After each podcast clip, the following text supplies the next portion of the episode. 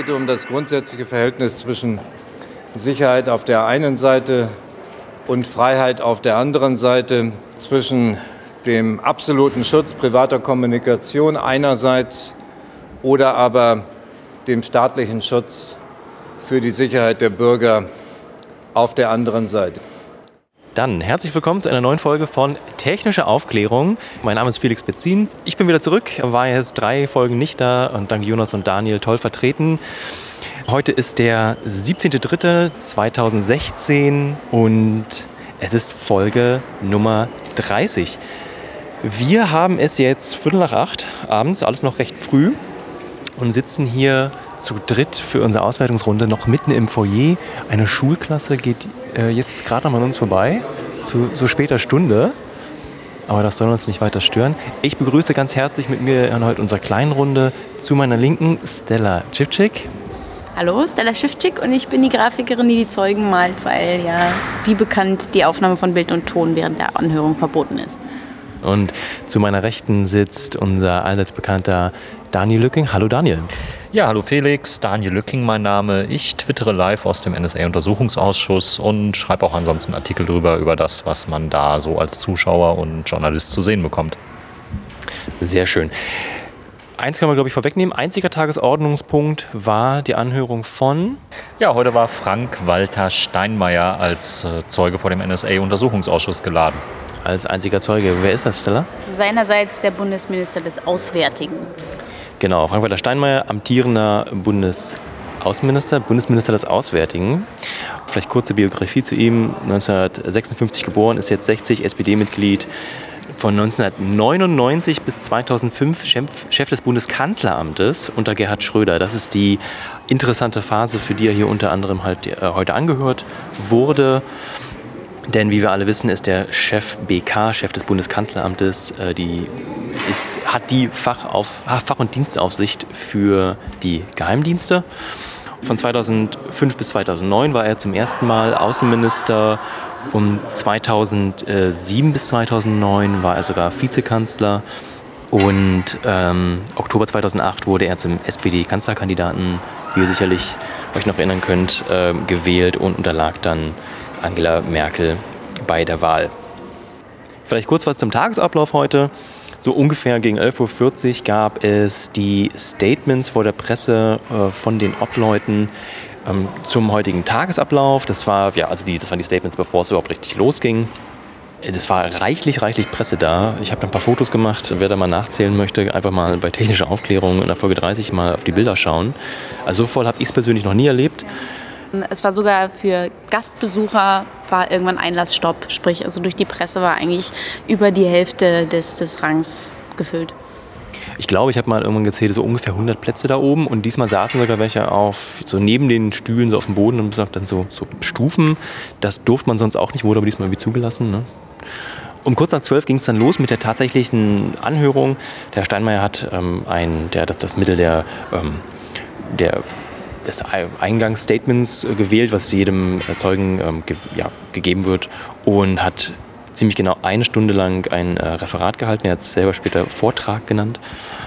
Und ähm, ungefähr gegen 19.30 ist die Sitzung dann zu Ende gewesen. Also auch wirklich ziemlich lang für einen einzelnen Zeugen. Ich persönlich habe gedacht, es geht kürzer. Und äh, ja, damit ihr einen besseren Eindruck kriegt, um was es denn heute genau ging, lassen wir das doch die Politiker selber vortragen in den Eingangsstatements und da hören wir jetzt mal rein. Guten Morgen, meine Damen und Herren. Ähm, heute wird, glaube ich, ein interessanter Tag. Ähm, der Untersuchungsausschuss hat die letzten zwei Jahre sehr viele neue Erkenntnisse in Ergänzung äh, der Dinge äh, ans Tageslicht gefördert, die Edward Snowden veröffentlicht hat äh, im Sommer 2013. Und heute stellt sich die Frage der politischen Verantwortlichkeit. Frank-Walter Steinmeier ist äh, in zwei Positionen äh, relevant, für relevante Entscheidungen verantwortlich gewesen. Zum einen im Hinblick äh, auf seine Rolle als Chef des Bundeskanzleramtes. Ähm, in dieser Zeit sind ähm, problematische Entscheidungen getroffen worden. Äh, die Operation Iconal, die Operation Glowteig das Kooperieren mit der NSA überhaupt auf deutschem Boden an der Glasfaser in Frankfurt, ähm, die äh, das sich darüber hinwegsetzen, dass es massive rechtliche Bedenken gegen diese Kooperation gab, das MOA an sich der sogenannte Freibrief gegenüber äh, der Deutschen Telekom, der Zweizeiler, der gesagt hat, äh, rechtlich mag es Bedenken geben, aber macht euch bitte keine Sorgen, euer Bundeskanzleramt. Äh, das sind Fragen, die wir hier heute äh, bewegen wollen und in zweiter Linie die Position von Herrn Steinmeier im Hinblick auf seine Tätigkeit als äh, Außenminister. Ähm, im Jahr 2007 ähm, äh, äh, im Hinblick auf Stuttgart und Afrikom aber auch die Frage für uns sehr interessant, was war eigentlich im Bundestagswahlkampf 2013? Äh, was wusste die SPD von den tatsächlichen Möglichkeiten ähm, der NSA? Ähm, während dieser Snowden-Veröffentlichungen war man tatsächlich bass erstaunt, äh, was die NSA global so alles macht. Oder wusste man nicht aus eigener Regierungsverantwortung äh, schon seit Jahren, äh, dass es eine globale Vorratsdatenspeicherung äh, gibt, dass es Selektoren gibt, dass man befreundete Länder ausspioniert, überwacht und Erkenntnisse sammelt? Das sind alles Fragen, die wir heute Herrn Steinmeier fragen werden. Und unabhängig davon, ob er eine konkrete Erinnerung hat oder nicht, er trägt äh, für diese Entscheidung mit die politische Verantwortung äh, und deswegen glaube ich, wird es ein interessanter Tag werden. Das war Konstantin von Notz, der Obmann der Grünen im Ausschuss. Meine Damen und Herren, wir hören heute Frank-Walter Steinmeier im Untersuchungsausschuss NSA als Zeugen. Das geschieht vor dem Hintergrund, dass wesentliche Weichenstellungen in der Kooperation deutscher und amerikanischer Geheimdienste zwischen 2001 und 2005 vorgenommen worden sind. In dieser Zeit war Herr Steinmeier Chef des Bundeskanzleramtes. Wir haben ja jetzt mittlerweile fast zwei Jahre Arbeit im Untersuchungsausschuss hinter uns und ich kann sagen, dass die bisherige Aktenlage und auch die bisherigen Zeugenvernehmungen gezeigt haben, dass es in dieser Zeit von Seiten des Bundeskanzleramtes keinen Freibrief für amerikanische Geheimdienste gegeben hat. Ähm, wir haben in dieser Zeit insbesondere in den Akten, das können wir den Akten entnehmen, immer eine sorgfältige Abwägung zwischen den Sicherheitsbedürfnissen unseres Landes, insbesondere nach den Anschlägen auf das World Trade Center in New York, können wir feststellen, und eben auch den freiheitlichen Grundrechten der Bürgerinnen und Bürger. Ähm, Frank-Walter Steinmeier hat als Chef des Bundeskanzleramtes sowohl vor den Anschlägen in New York als auch unmittelbar danach immer wieder deutlich gemacht, dass ähm, eine Kooperation zwischen den Diensten nur auf der Grundlage deutschen Rechts stattfinden kann. Und er hat insbesondere dafür gesorgt, dass die grundlegende Kooperationsvereinbarung, das sogenannte Memorandum of Agreement, in drei ganz wesentlichen Punkten hier äh, vervollständigt wurde. Der erste Punkt war, dass äh, sichergestellt wurde, dass die deutschen Nachrichtendienste, die deutsche Seite immer den Hut auf hatte. Das heißt, in dem Fall konkret der BND war derjenige, der sowohl die technische als auch die administrative Kontrolle über die Projekte hatte. Das Zweite, im Projekt wurde immer geregelt, dass es eine umfassende Transparenz gibt. Das heißt, keine Seite konnte Dinge tun, die der anderen Seite grundsätzlich verborgen geblieben sind. Und drittens, es kam, und das wurde auch vereinbart, ähm, zu einer, und das ist für mich das Wichtigste, es soll eine umfassende Geltung und Durchsetzung deutschen Rechts ähm, durchgesetzt werden. Und auf dieser Grundlage ist diese Kooperation auch angegangen worden. Und insofern, meine Damen und Herren, glaube ich, war dieses Memorandum of Agreement eine gute Grundlage für die Arbeit in dieser Zeit. Aus den bisherigen Akten, die wir studiert haben und auch aus den Zeugenvernehmungen können wir nichts entnehmen, dass äh, Herr Steinmeier selber über die danach stattfindenden Schwierigkeiten in der Kooperation informiert gewesen war. Und insofern werden wir heute auch den Schwerpunkt unserer Befragung darauf richten, inwieweit außerhalb dieser Aktenlage er Erkenntnisse über solche Schwierigkeiten gehabt hat, etwa aus persönlichen Gesprächen mit Mitarbeitern oder anderen Beteiligten. Wir werden hier sozusagen versuchen, im Rahmen seiner Erinnerungen und seiner Wahrnehmungen äh, zu ermitteln, ob es hier zu solchen Hinweisen gekommen ist. Gerade hörten wir Christian Fliesek, er ist der Obmann der SPD. Ja, guten Morgen. Wir werden heute mit dem Zeugen Steinmeier die Befragung fortsetzen. Uns interessiert, inwieweit er mit Einzelfragen befasst war, inwieweit er etwa ähm, zum Projekt Iconal eingebunden war, zur Entstehung des Briefes an die Telekom, des Transitvertrages und inwieweit er etwa in die Verhandlungen der, des Memorandum of Agreement auch eingebunden war. Nina Waken war gerade zu hören. Sie ist Obfrau der CDU. Und auch heute für mich eine Premiere. Der Zeuge selber hat sich vor die Presse gestellt. Das war natürlich Frank-Walter Steinmeier und da hören wir jetzt mal rein. So, herzlichen Dank für Ihr Interesse. Meine heutige Aussage wird sich im Wesentlichen beziehen auf die Jahre zwischen 2001 und 2005, den Jahren, in denen ich Verantwortung im Bundeskanzleramt äh, getragen habe. Die damals drängenden Fragen, vor allen Dingen islamistischer Terrorismus, der zielgerichtet und absichtsvoll in westlichen Metropolen zuschlägt. Das sind Fragen, die uns auch heute beschäftigen. Damals New York, Washington, Madrid, London, heute Boston, Paris, Tunis und viele andere Städte. Der Untersuchungsausschuss hat sich in den vergangenen 450 Stunden mit vielen Einzelaspekten auseinandergesetzt, aber ich denke, es geht in der Tat noch um mehr. Es geht um das grundsätzliche Verhältnis zwischen Sicherheit auf der einen Seite und Freiheit auf der anderen Seite oder mit anderen, Wort, anderen Worten äh, zwischen dem absoluten Schutz privater Kommunikation einerseits oder aber dem staatlichen Schutz für die Sicherheit der Bürger auf der anderen Seite. Dieses grundsätzliche Verhältnis äh, wird hier heute eine Rolle spielen und damals in einer Zeit, in der digitale Kommunikation gerade erst vor dem Durchbruch stand und dies alles zu einer Zeit, die mit 9-11 und Irakkrieg äh, vielleicht mit zwei Stichworten die Sicherheitssituation und Bedrohungslage kurz erläutern kann. In dieser Bedrohungssituation waren wir, die wir politisch Verantwortung getragen haben, konnten uns damals nicht darauf beschränken, die Lage zu kommentieren, sondern es waren Entscheidungen zu treffen, eine Abwägung zu treffen zwischen Sicherheitsinteressen auf der einen Seite und dem Schutz privater Kommunikation auf der anderen Seite. Völlig klar war, dass wie auch immer die Abwägung ausfällt, sie muss sich im Rahmen des Rechtsstaates bewegen und äh, kann nur auf Grundlage des deutschen Rechtes geschehen. Dies war eine Vorgabe, die wir ausdrücklich auch denen gegenüber gemacht haben, mit denen deutsche Nachrichtendienste kooperierten, hier einem großen amerikanischen Nachrichtendienst NSA.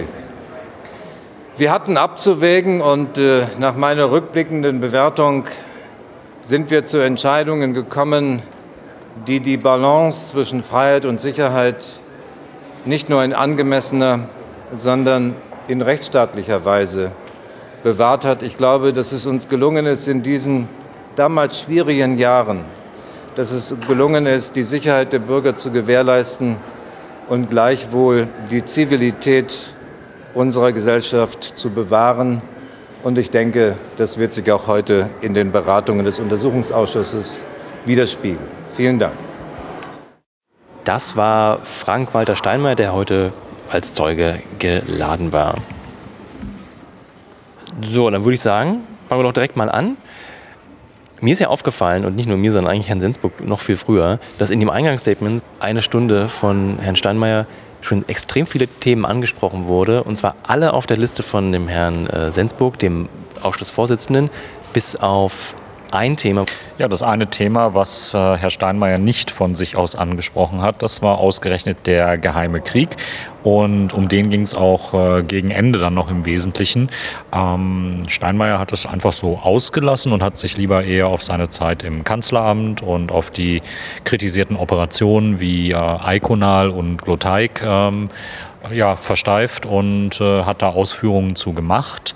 Ähm, Warum jetzt ausgerechnet der geheime Krieg ausgefallen ist, das äh, hat aber auch nicht erklärt.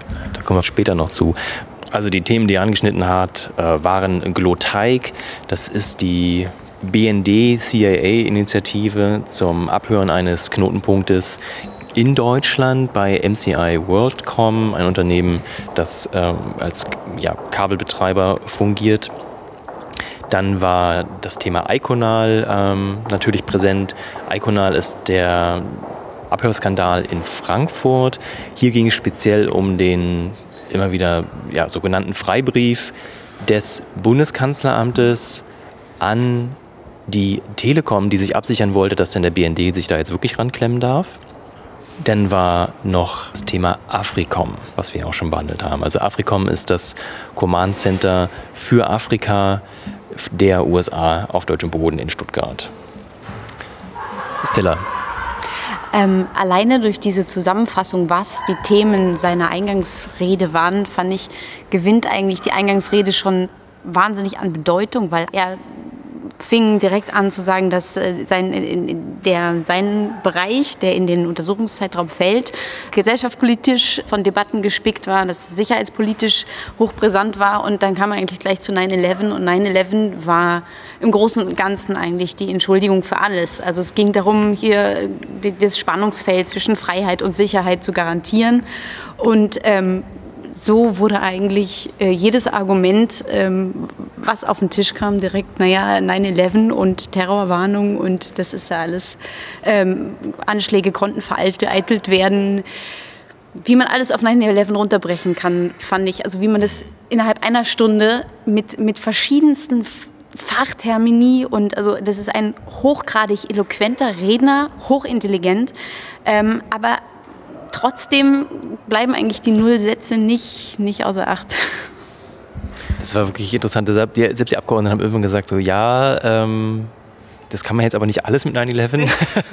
also das ist ja, das ist schon, äh, schon sehr aufgefallen.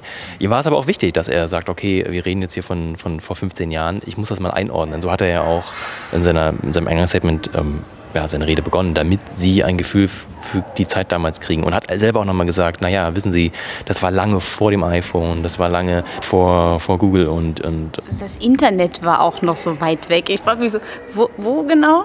Lebte Herr Steinmeier zu dieser Zeit? Dieses Internet gab es da noch nicht so? Ich weiß es nicht. Ja, das war noch, das nicht, das war noch nicht so präsent, vor allen Dingen auch nicht die, äh, die Dienste wie Facebook und Twitter und äh, da gab es noch nicht so ganz die Friktionen, dass ein Dienst versehentlich oder absichtlich die Kommunikation, die private Kommunikation von ähm, ganz vielen äh, Menschen so in die Daten, äh, Datenströme bekam, wie das jetzt heute der Fall ist. Also Steinmeier hat äh, wichtige Dinge erwähnt, zum Beispiel wie viel Prozent des abgespeicherten Internetverkehrs oder der abgespeicherten Internetinhalte ähm, erst seit äh, 2011 entstanden sind. Er meinte, glaube ich, 95 Prozent oder so. Das, sind, das waren auch alles ganz richtige Punkte, die er gesagt hat.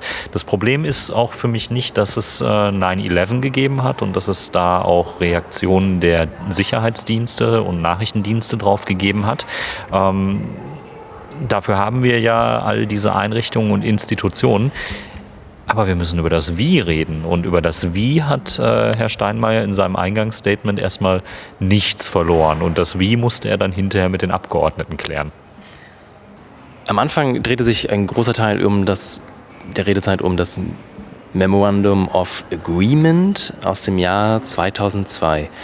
Daniel, kannst du vielleicht noch mal kurz zusammenfassen, was dieses Memorandum of Agreement äh, regelte und warum man das sich überhaupt, oder was vielleicht der Steinmeier auch äh, meinte, warum man das überhaupt erschaffen hat?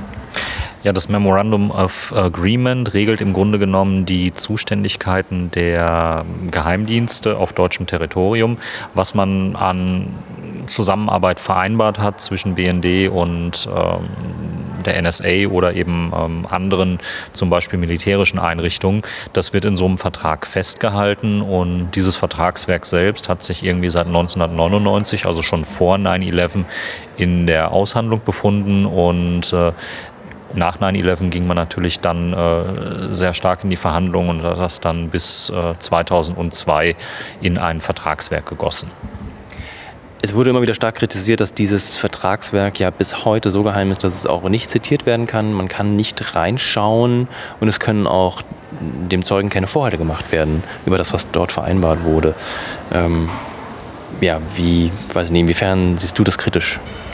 Ja, Herr Steinmeier hat das ja dann auch äh, quasi selbst belegt. Er sagte, ja, man müsse akzeptieren, er könne nur sehr abstrakt über das Memorandum of Agreement sprechen.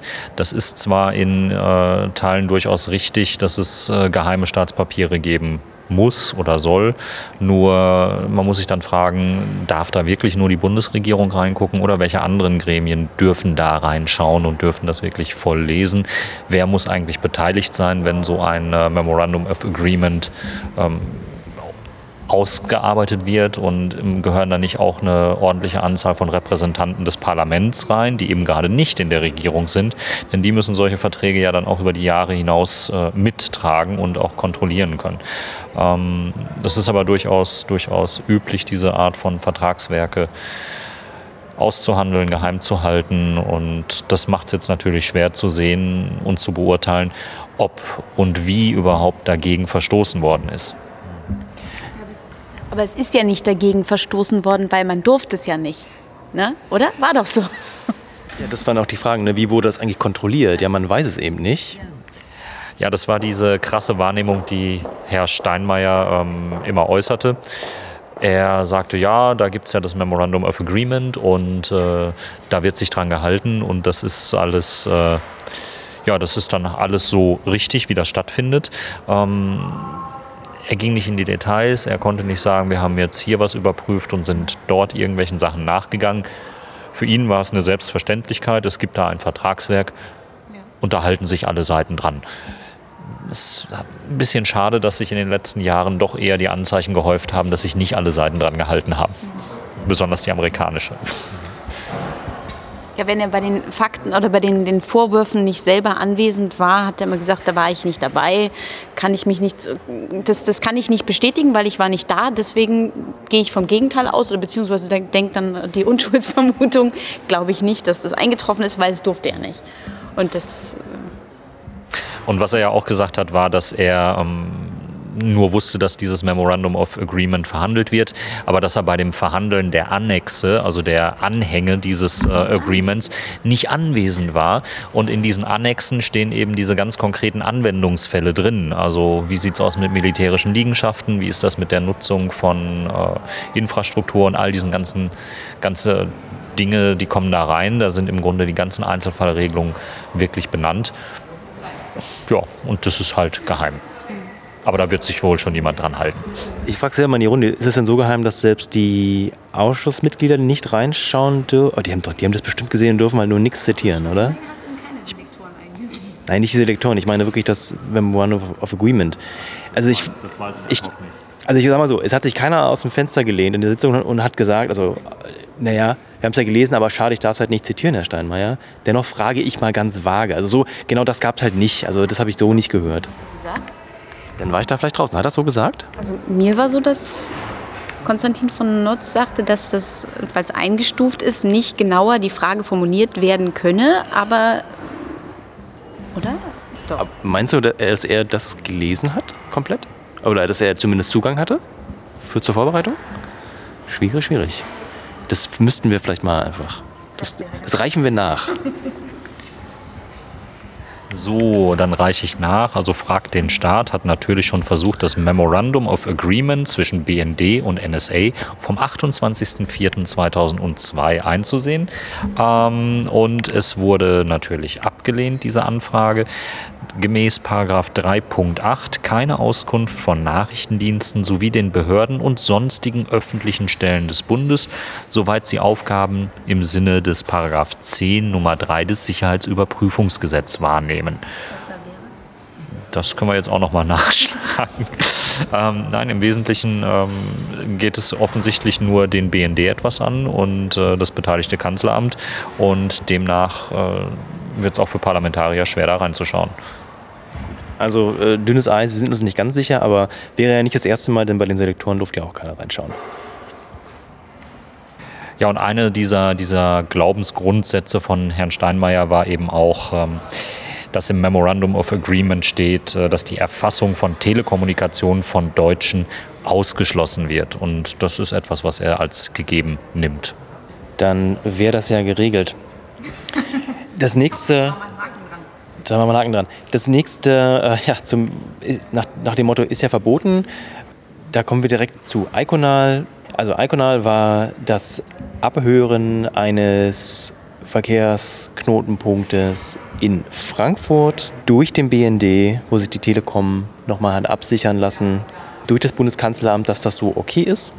Daraufhin wurde er auch angesprochen, was wurde da abgehört und Herr Steinmeier hat halt erstmal, so klang das für mich, die tolle Infrastruktur in Deutschland gelobt und wie toll es ist, dass ja hier so viel internationaler Verkehr, ich meine, ne, Frankfurt, Internetknotenpunkt, dass hier so viel äh, Verkehr durchfließt.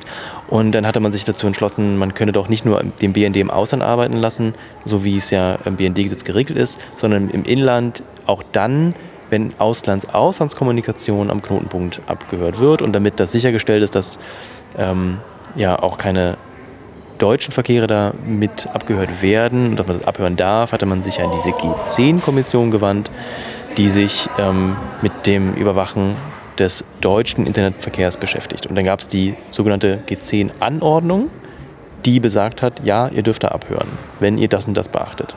Daniel, ist das, habe ich das so grob, leinhaft richtig zusammengefasst? Ja, das Problem war, dass ähm, es offenbar, das ist der, geht aus dem Schriftverkehr hervor, den die Obleute ähm, dann auch Herrn Steinmeier vorgelesen haben bzw. dargestellt haben, dass man sich beim Kanzleramt gar nicht so sicher war, dass ähm, diese Art von Abhörmaßnahmen auch erlaubt werden würden. Sie waren so überhaupt nicht äh, der Ansicht, dass äh, die G10-Kommission das äh, durchgehen lassen würde und äh, die Telekom war wohl offensichtlich auch in der rechtlichen Beurteilung so, dass sie gesagt haben, das kann eigentlich so nicht in Ordnung sein und äh, deswegen kam es dann eben zu diesem Freibrief und äh, sonderbar bei diesem Freibrief ist eben, dass er keine rechtliche Einschätzung enthält. Ähm, da steht eben nicht drin, das BND-Gesetz erlaubt das und regelt das, sondern eben ähm, ja, es war eigentlich nur, es soll nur der Freibrief gewesen sein, dass eben dieser, dieser Abgriff in Ordnung ist und dass das vom Kanzleramt autorisiert worden ist. Äh, Steinmeier selbst kannte den Freibrief inhaltlich äh, aus seiner Zeit damals nicht äh, hat ihn dann aber irgendwann zu Gesicht bekommen, hat sich auch nicht weiter darüber gewundert, dass das rechtlich da gar nicht äh, wirklich klargestellt worden ist und äh, hatte auch äh, in Bezug auf die G10-Kommission, die sich ja deutlich hinters Licht geführt hat, äh, hinters Licht gefühlt geführt hat, geführt, gefühlt hat, gefühlt geführt hat. Die G10-Kommission fühlte sich ja hinter das Licht geführt. Ähm, und äh, das waren auch Dinge, die äh, Herr Steinmeier ja relativ unbeeindruckt äh, zur Kenntnis genommen hat. Vielleicht nochmal zur Klarstellung, hinter das Licht geführt deshalb, weil Herr Steinmeier hat es halt selber zugegeben, man kann es technisch nicht ausschließen, dass da nicht auch deutsche Verkehre drin sind. G10-Filter hin oder her. Man kann noch nicht 100% diesen Verkehr rausfiltern. Äh, das ist ja nun mittlerweile eine Tatsache, zumindest oft genug zugegeben im Ausschuss durch die Zeugen. Daniel, lass uns doch mal über die Funktionsträgertheorie reden. Also Funktionsträger sind ja diejenigen äh, Grundrechtsträger im Ausland, also sprich deutsche Staatsbürger im Ausland, die ihren Grundrechtsanspruch verlieren, wenn sie eine wichtige Funktion innehaben und sich im Ausland befinden. Nach dem Motto, nein, dann können wir uns ja jetzt auch abhören, äh, scheinen ja wichtige Leute zu sein und sie sind ja eh nicht mehr in Deutschland. Äh, das ist die sogenannte Funktionsträgertheorie vom, mutmaßlich vom BND äh, so in die Welt gesetzt und angewandt. Hm, dazu hat sich der Zeuge heute auch geäußert, Daniel ja, da, da, ist er auch wieder den sicheren Weg gegangen. Er hat eben gesagt, ja, okay, Funktionsträgertheorie, das äh, darf so nicht gelten, darf es so nicht geben, weil das eben auch Grundrechtsträger sind. Ähm, er hat dann aber gleichzeitig auch wieder so mehr oder weniger diplomatisch eingeräumt, dass es äh, durchaus dazu kommen kann, dass im Ausland, in der Auslandsüberwachung des BND plötzlich Funktionsträger auftauchen. Funktionsträger, nochmal zur Erklärung, das sind die Leute, die eigentlich per Grundgesetz ein Anrecht auf geschützte Kommunikation haben, unter G10-Schutz fallen, sich aber gerade im Ausland auf, äh, aufhalten oder an Themen arbeiten, die in das Auftragsprofil des BND fallen und äh, wo dann der BND diese Funktionsträgertheorie aufgebracht hat, nach dem Motto, ja, die arbeiten halt in dem Bereich, deswegen müssen wir sie überwachen. Die ist schon mehr, der ist schon mehrfach widersprochen worden und äh, auf die Seite hat sich eben Steinmeier heute auch geschlagen, ähm, aber ohne jetzt äh, zu stark den äh, BND zu kritisieren, war ja alles irgendwie halt möglich. Ähm, zur Weltraumtheorie die ebenfalls noch im, äh, immer wieder geäußert wird, äh, hat er sich auch nicht weiter äh, geäußert oder eingelassen. Ähm, und wichtig war eben im Zuge dieser Auslandsüberwachung auch sein Statement. ja, zur Überwachung des, zur Überwachungstätigkeit des BND im Ausland ähm, ist er natürlich auch befragt worden. Wir erinnern uns, irgendwann flog auf, dass der BND zum Beispiel französische Politiker oder französische Unternehmen äh, überwacht und auf der Liste hat. Das war eine Wikileaks-Enthüllung und ähm, Diesbezüglich äh, hat äh, Herr Steinmeier dann auch versucht, sich mehr oder weniger reinzuwaschen und meinte, ja, ihm sei ja nie ein Dossier des BND vorgelegt worden über befreundete Staaten oder über französische Politiker. Ähm, er wollte damit stützen, dass dieses Ausspähen unter Freunden ja überhaupt nicht gehe, was Frau Merkel ja gesagt hat. Ähm, gut, das ist äh, auch etwas, was man sich sehr genau anhören muss. Wenn er sagt, dass ihm nie ein Dossier des BND vorgelegt wurde über befreundete Staaten oder französische Politiker, wie auch immer, dann heißt das ja nicht, dass der BND nicht mit diesen Informationen gearbeitet hat. Es hat ihm nur nicht schriftlich vorgelegen, dem Herrn Steinmeier.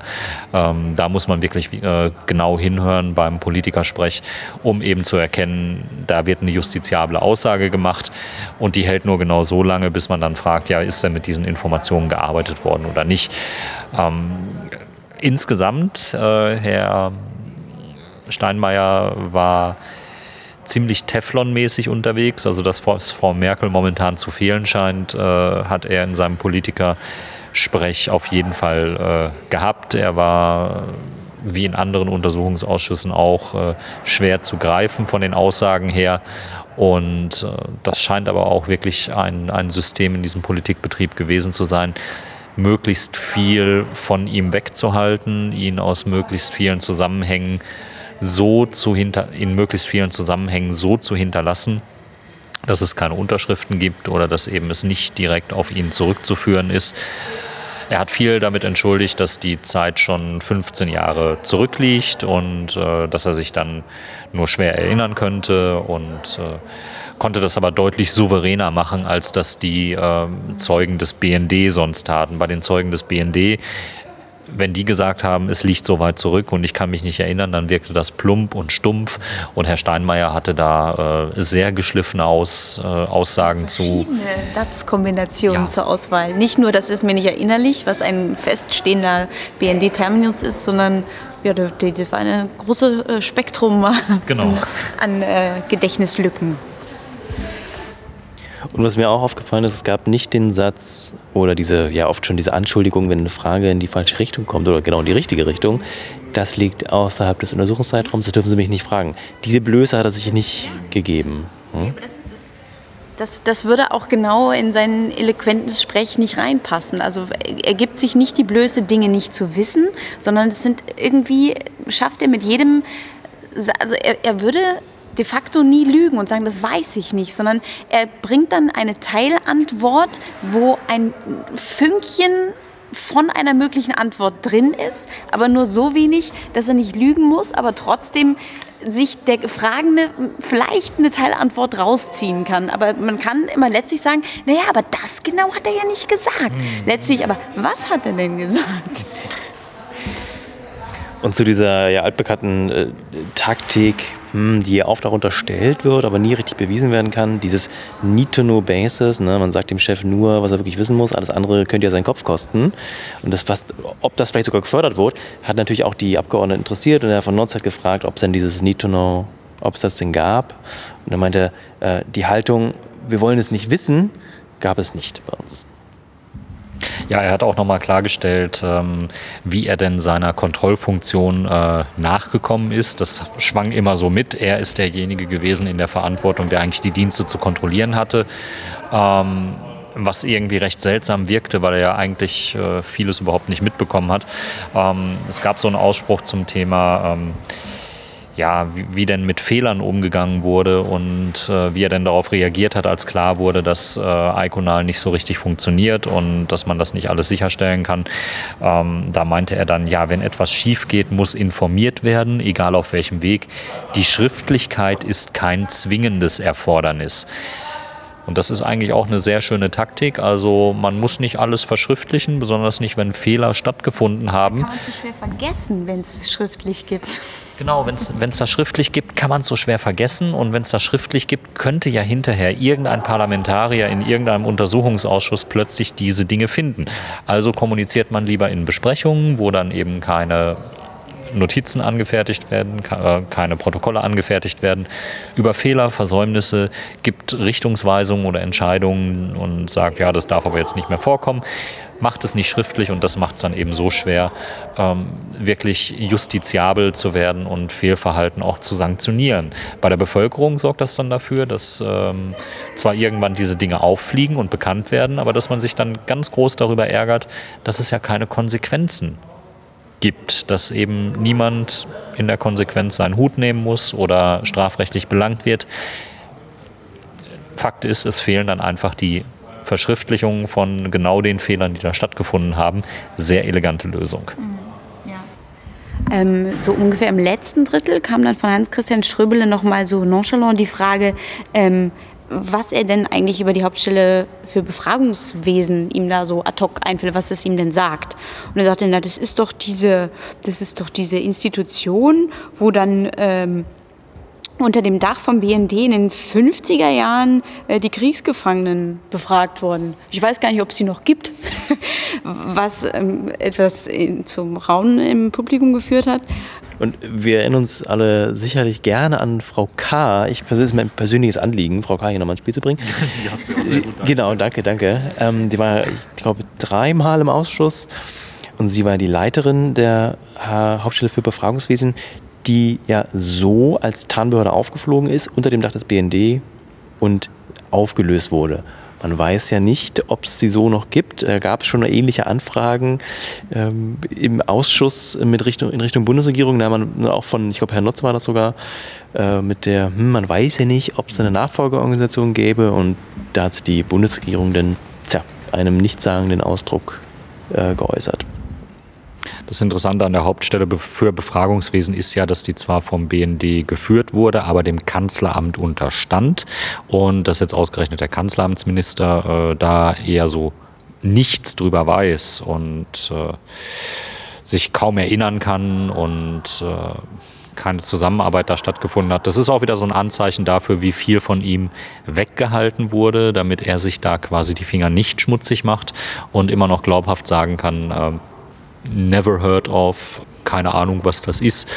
Ähm, Hans-Christian Stürble hat das Thema vor allen Dingen aufgeworfen, weil eben in der Hauptstelle für Befragungswesen ähm, Flüchtlinge befragt worden sind aus Krisenregionen und äh, weil das eben nachgewiesen worden ist, dass eben mit diesen Informationen dann Drohnenangriffe in äh, Jemen, Pakistan, in den Ländern, und, äh, dass das eben stattfindet damit sind wir auch direkt bei dem Thema, was Herr Steinmeier als einziges nicht in seinem Eingangsstatement erwähnt hat, und zwar der geheime Krieg. Und hier fand ich ganz interessant, der Herr Ströbel hat es selber ja auch nochmal angesprochen, dass er dem Zeugen Brandon Bryant, den wir hier letztes Jahr gehört haben, dem ehemaligen US-Drohnenpiloten, sehr viel Kredibilität zuspricht in seinen Aussagen und ihn nochmal dafür gelobt hat, wie präzise und und akkurat er sich geäußert hat zu seinem Arbeitsalltag und seiner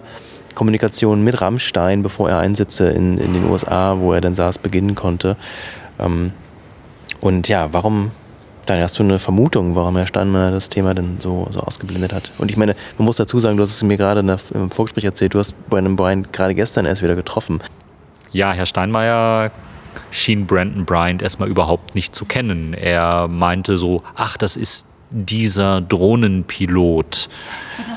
Er hatte doch auch vorher noch mal, ich weiß gar nicht, auf welche Frage sich das bezog, sagt, Sie können doch jetzt Ihre Aussage nicht auf eine Aussage von so einem Drohnenpiloten stützen. Da dachte sie, auf wen, wenn nicht über jemanden, der aktiv tätig war, also wirklich ein, der an der Basis stand. Also Genau, äh, das, das fiel ja so auf. Er kannte ja angeblich die Inhalte der Aussage nicht. Und er, Steinmeier war ja angeblich auch nicht kompetent zu beurteilen, welche technischen Äußerungen äh, da von Brandon Bryant äh, gemacht worden sind. Und äh, also das ganze Thema Drohnen schien ihn quasi überhaupt nicht äh, zu kümmern. Er wollte da nicht drüber reden. Und äh, auch angesprochen auf Rammstein und auf die Rolle von Rammstein.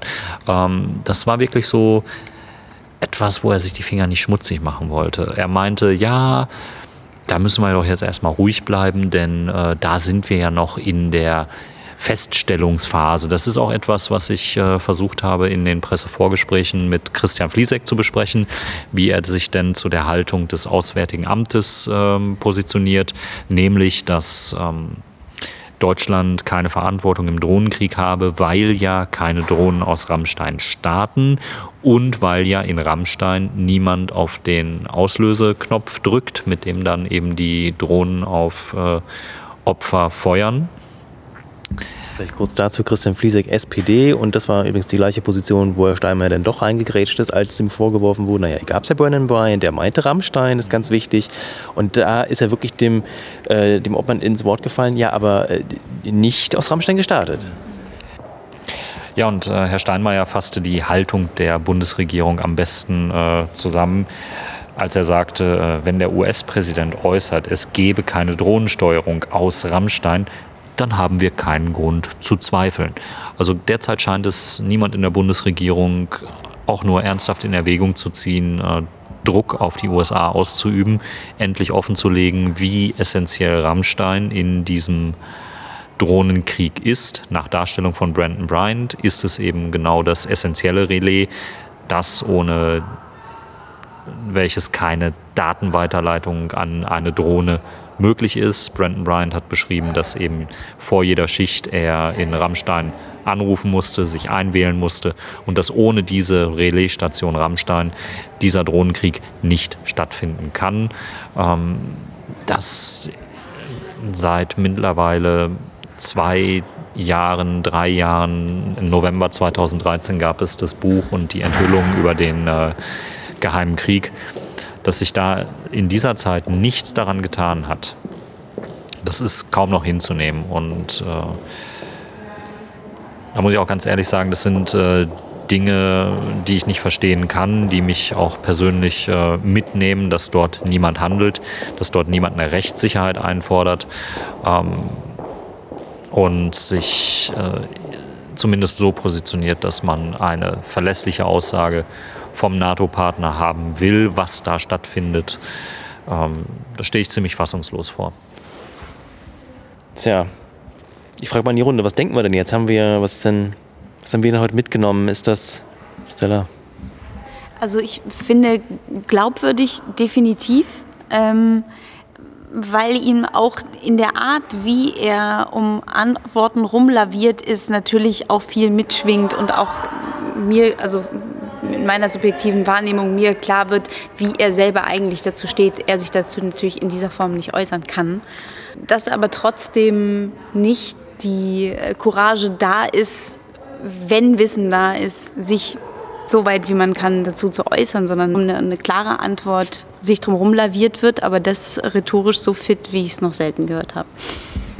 Ja, ging mir, ging mir auch so heute war halt nicht dieser Moment, wo man, wo ich auch ein bisschen darauf spekuliert habe, wenn es lang genug geht, vielleicht, wenn dann so die Unterzuckerungen durchkommen. Wir hatten das ja nun echt auch schon ein paar Mal erlebt, dass einfach so dann, man, dann, bericht einfach was raus. Kurz habe ich gedacht, okay, jetzt, jetzt gibt er ein bisschen schneller Widerrede, wenn dann irgendwas falsch dargestellt wird aus Zeugensicht. Aber so die Fassung verloren hat keiner und ganz im Gegenteil, ich war ein paar Mal draußen, um mich mal kurz zu erholen, weil es dann auch wirklich anstrengend ist, dazuzuhören. Und klar, es gab auch Pausen, aber ich hätte das nicht so akkurat durchgestanden an seiner Stelle, wie er da wirklich das ja auf dem Staatsparkett das nun ab, ja, abgeliefert hat.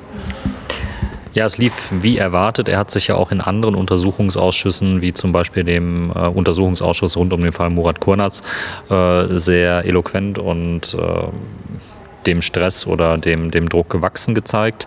Ähm, insofern war das nicht überraschend, was wir heute gesehen haben. Die wahre Arbeit, die jetzt noch kommt, äh, die müssen jetzt die Abgeordneten und äh, Mitarbeiter leisten, die jetzt ähm, das, was sie heute als Aussage äh, präsentiert bekommen haben, neben die Aussagen von äh, den BND-Zeugen halten müssen und eben auch neben die Aussagen halten müssen, die in äh, nicht öffentlichen und in geheimen Sitzungen stattgefunden haben.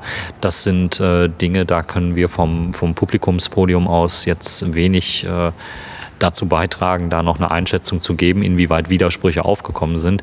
Das ist dann wohl die Arbeit jetzt, die im Parlament noch dringend gemacht werden muss. Vielleicht noch was zu dem Ende der Sitzung, ähm, so ungefähr gegen 19, 15, 19.30 Es gab tatsächlich dann keine weiteren Fragen mehr in der Berliner Stunde, die hier abgefeiert wird, wo je nach ähm, Fraktionsstärke im Bundestag auch die Redezeit verteilt wird. Ist es ja immer wieder so, dass am Ende die äh, großen Parteien keine Fragen mehr haben. Das war diesmal auch so. Die SPD und CDU hatten dann irgendwann keine Fragen mehr, sodass dann nur noch die Opposition gefragt hatte. Und ähm, auch dieser hatte dann keine weiteren Fragen und es wurde keine nicht öffentliche Sitzung angesetzt, für die, die das vielleicht interessieren würde. Und er ist Stella. Noch ein kleines Highlight für eine kurze Zeit ähm, hat Hans-Christian Ströbele den Vorsitz, die Leitung des Ausschusses übernommen, da Patrick Sensburg kurzzeitig abwesend war. Das war, hat für viele Schmunzler gesorgt, ähm, weil er so sich doppelte Redezeit einräumen konnte. Und seinen Kollegen gebremst hat, das fand ich ganz schön. Als er Nutz dann dran war, das wäre dann aber die letzte Frage. Das war ein schöner Moment, ja. Eine Sternstunde der Opposition ja. und äh, eine deutliche Auflockerung. Das können wir öfter mal sehen, bin ich dafür. Wer jetzt noch Geduld und äh, Muße hat, dem empfehle ich doch tatsächlich die Statements, die es nach der Sitzung gab. Die haben wir auch mit eingefangen. Und ja, vielleicht teilt der ein oder andere Politiker, und ich habe es ja nun auch gehört, auch unsere Einschätzung. Der Konstantin von Notz macht den Anfang, der Obmann der Grünen. Ja, meine Damen und Herren, das war ein langer und interessanter Vernehmungstag. Äh, der Bundesaußenminister äh, hat ausführlich äh, auf unsere Fragen geantwortet. In vielen Detailfragen, wie das häufig so ist, ähm, hat die Erinnerung ähm, zumindest gewisse Schwächen aufgezeigt. Das kann man vielleicht sogar zum Teil verstehen. Die Dinge sind tatsächlich ein paar Jahre her.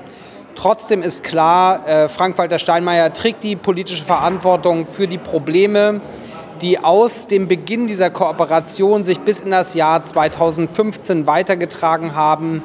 Ähm, es ist so, dass ähm, äh, die Überwachung in Deutschland, die Übergriffigkeiten der NSA, die Probleme mit dem Bundesnachrichtendienst selbst auf diese Zeit des MOAs aus dem Jahr 2003, 2004 zurückgehen. Und ähm, wenn man zynisch wäre, würde man sagen, am Ende ist äh, der Bundesaußenminister sogar für seine eigene Überwachung mitverantwortlich, weil aus diesen Kooperationen mit der NSA, dem Zugriff auf der Glasfaser, den Zugriff auf den Satelliten in Bad Aiblingen, ähm, rührt eben auch äh, äh die Überwachung, ist Teil des Überwachungsnetzwerkes, von dem eben auch deutsche Politikerinnen und Politiker betroffen waren. Inwieweit sind Sie jetzt zufrieden oder enttäuscht von der äh, Vernehmung, von den Aussagen? Ich glaube, wir haben das erlebt, was zu erwarten war. Ein sehr ähm, erfahrener Politiker, der nicht in seinem ersten Untersuchungsausschuss war. Ähm, wenn man sich die Antworten aber genau anguckt, glaube ich schon, dass man sehr genau erkennen kann, äh, wo auch Herr Steinmeier heute äh, die Schwächen äh, des damaligen Abkommens sieht. Und ähm, ich bin eigentlich mit dem Tag ganz zufrieden. Man muss sagen, diese ganzen Erkenntnisse, die wir, ihm heute, äh, die wir heute mit ihm abfragen konnten, die verdanken wir der Aufklärungsarbeit der letzten Monate. Und äh, jetzt muss der Untersuchungsausschuss nur noch die richtigen umfassenden äh, Schlüsse daraus ziehen, äh, damit eben eine solche Massenüberwachung äh, in Zukunft nicht mehr möglich ist. Vielen Dank. Danke. Danach trat Christian Fliesek vor das Mikrofon, der Obmann der SPD. Christian, alle Vorwürfe sind ausgeräumt. Ich erkläre die Affäre für beendet. Ja, meine Damen und Herren, wir hatten heute eine sehr intensive Befragung des Bundesaußenministers Frank-Walter Steinmeier im NSA-Untersuchungsausschuss gehabt. Ähm, Herr Steinmeier war als Chef des Bundeskanzleramtes im Zeitraum 2001-2005 verantwortlich für die Einleitung der Kooperation zwischen BND und NSA. Ähm, wir haben mit ihm vor allen Dingen den Vertragstext besprochen, der der gesamten Kooperation zugrunde gelegen hat. Und äh, in, äh, im Einklang mit dem Text wurde nochmal herausgestellt, dass hier von Seiten der politischen Leitung der Nachrichtendienste festgelegt wurde, dass deutsches Recht bei dieser Kooperation zu gelten hat und dass insbesondere auch der deutsche Dienst die technische und äh, die administrative Kontrolle über diese Kooperation auszuüben hat. Wir haben natürlich durch unsere Arbeit als Untersuchungsausschuss vor allen Dingen im Nachgang, nach 2005, erhebliche Fehler bei der operativen Umsetzung feststellen können, insbesondere bei der Behandlung von US-amerikanischen Selektoren. Man wird allerdings auch hier deutlich betonen müssen, dass das außerhalb der Verantwortungszeit von Frank-Walter Steinmeier als Chef des Bundeskanzleramtes gelegen hat und dass diese Fehler insbesondere auf der operativen Ebene des BND zu verorten sind. Man muss sich auch eins klar machen, dass noch nicht einmal die Leitungsebene des BND über diese Fehler bei der Behandlung der Selektoren informiert waren. Insofern ist davon auszugehen, dass auch kein Chef des Bundeskanzleramtes auch alle Nachfolger von Frank-Walter Steinmeier in dieser Funktion über diese Probleme nicht informiert waren. Insofern besteht Handlungsbedarf für uns als Gesetzgeber. Wir werden den Rechtsrahmen für diese Kooperationen klarziehen müssen. Da liegen auch entsprechende Vorschläge der SPD-Fraktion auf dem Tisch. Und äh, wir werden mit unserem Koalitionspartner zusammen bis Sommer hier intensive Verhandlungen führen, damit wir möglichst schnell diesen Zustand beenden können und damit hier auch die Arbeit des Bundesnachrichtendienstes aus der Grauzone herauskommt. Vielen Dank. Nun hören wir Nina Waken. Sie ist die Obfrau der CDU. Ja, der Zeuge Steinmeier hat überzeugend seine Entscheidung im Jahr 2001 für eine verstärkte Zusammenarbeit des BND mit der NSA bestätigt. Ähm, eine aus seiner Sicht richtige Entscheidung äh, angesichts äh, der Ereignisse des, 9., äh, des 11. September 2001 und auch angesichts der heutigen Bedrohungslage. Der Zeuge hat bestätigt, dass es während seiner Amtszeit als Chef des Bundeskanzleramts keine Zweifel daran gab, dass das BND-Gesetz eine ausreichende Rechtsgrundlage für die Ausleitung sogenannter Routineverkehre war. Und der Zeuge hat bestätigt, dass es bis ins Jahr 2014 hinein Verhandlungen zwischen den Diensten über den Abschluss eines sogenannten No-Spy-Abkommens gegeben hat. Und er hat ähm, auch bestätigt, dass äh, die Behauptung, dass dies Ganze eine Erfindung im Bundestagswahlkampf gewesen sei, so nicht äh, gehalten werden kann. Und als letztes trat vors Mikrofon André Hahn, der stellvertretende Obmann der Fraktion Die Linke. Der Minister hat uns heute zu vielen Dingen Auskunft gegeben. Und äh, herausgekommen ist aus meiner Sicht Folgendes. Es ist ein Vertrag geschlossen worden zwischen dem Bundesnachrichtendienst und der NSA, der am Ende aber von den Amerikanern als Freibrief begriffen worden ist. Es gab bei diesem Vertrag die Festlegung, dass deutsches Recht nicht verletzt werden darf und auch deutsche Interessen nicht verletzt werden dürfen. In Wahrheit haben sich die Amerikaner von Anfang an nicht an diesen Vertrag gehalten. Und seitens des Bundeskanzleramtes gab es keine Dienstanweisung zur Umsetzung des Vertrages. Es gab keine wirkungsvollen Kontrollmechanismen und es gab auch nicht mal den Versuch einer wirkungsvollen Kontrolle, um eventuelle Verstöße feststellen zu können. Das bedeutet, dass die Rechts- und Fachaufsicht im Bundeskanzleramt hier vollständig versagt hat in dieser Frage. Es war aber ein anderer Punkt noch sehr interessant. Frank-Walter Steinmeier hat erstmals klar gesagt, dass die BND-eigene Erfassung, dass die Überwachung von europäischen Partnern und europäischen Regierungen eindeutig nicht dem Auftragsprofil des Bundesnachrichtendienstes entsprach. So klar hat das noch kein Vertreter der Bundesregierung gesagt. Umso wichtiger ist, dass wir die Erweiterung des Untersuchungsauftrages jetzt schnellstmöglich bekommen, damit diese Verstöße gegen das Auftragsprofil des Bundesnachrichtendienstes von diesem Ausschuss ebenfalls untersucht werden können. Kurz nach seinem Statement konnte ich ihn noch äh, in einem persönlichen Gespräch einfangen für seine Bemerkung der Erweiterung des Untersuchungsausschusses. Herr Dr. Hahn, Sie haben gerade in Ihrem Statement erwähnt, dass Sie immer noch hoffen, dass der Untersuchungsausschuss um die BND-eigenen Selektoren erweitert wird. Äh, wie ist denn da gerade der Stand der Dinge? Ja, dass diese Erweiterung nötig ist, zeigen ja die Aussagen von Herrn Steinmeier, der ganz klar gesagt hat, dass diese Überwachung europäischer Partner und europäischer Regierungen dem Auftragsprofil des BND eindeutig widersprach, von diesem nicht gedeckt ist. Und äh, wir haben heute eine Sitzung des Geschäftsordnungsausschusses gehabt, in dem jetzt dieser Antrag liegt. Und es wird eine weitere Beratung geben in der nächsten Sitzungswoche. Und wir gehen dann davon aus, dass im April spätestens die Erweiterung erfolgt. Rechtlich kann es keine großen Bedenken geben.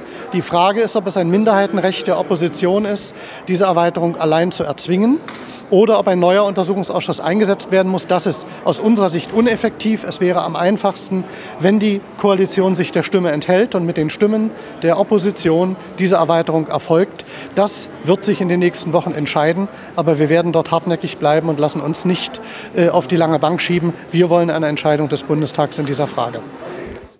Dann bedanke ich mich ganz herzlich bei meinen Dauergästen hier in der Auswertungsrunde. Ähm, hat man wieder. Spendern nicht vergessen. Genau. Ich bedanke mich auch bei den Spendern. Wir haben äh, ja wie stetigen, stetigen äh, Flatter-Spenden-Eingang. Äh, und äh, ich wollte auch, ich habe es auf die Do-Liste gepackt, extra erwähnen, dass ich doch neulich tatsächlich mit Jonas zusammen den ersten Förderantrag für äh, unabhängige journalistische Förderung gestellt habe, um so ein bisschen hier die äh, so, so einen Arbeitstag und, und ähm, die, ja, die, die Arbeit, die man da so reinsteckt, so ein bisschen gegenzufinanzieren. Und tatsächlich war noch so stolz, das hat irgendwie allen gesagt. Und während wir da oben in der Sitzung sitzen, kommt dann eine E-Mail mit, äh, dass, dass ich es leider nicht auf die Shortlist geschafft habe mit dem Antrag. Schade, schade. Wir bleiben dran.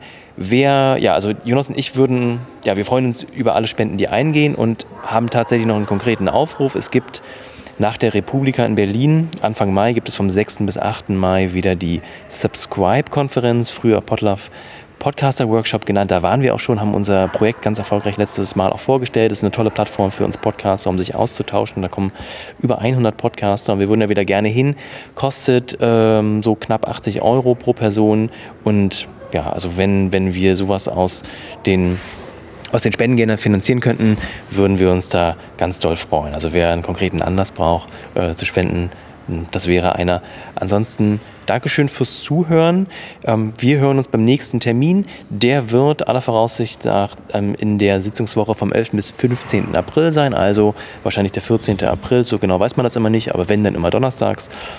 Und bis dahin, ja, sagen wir Tschüss, auf bald, auf Wiedersehen.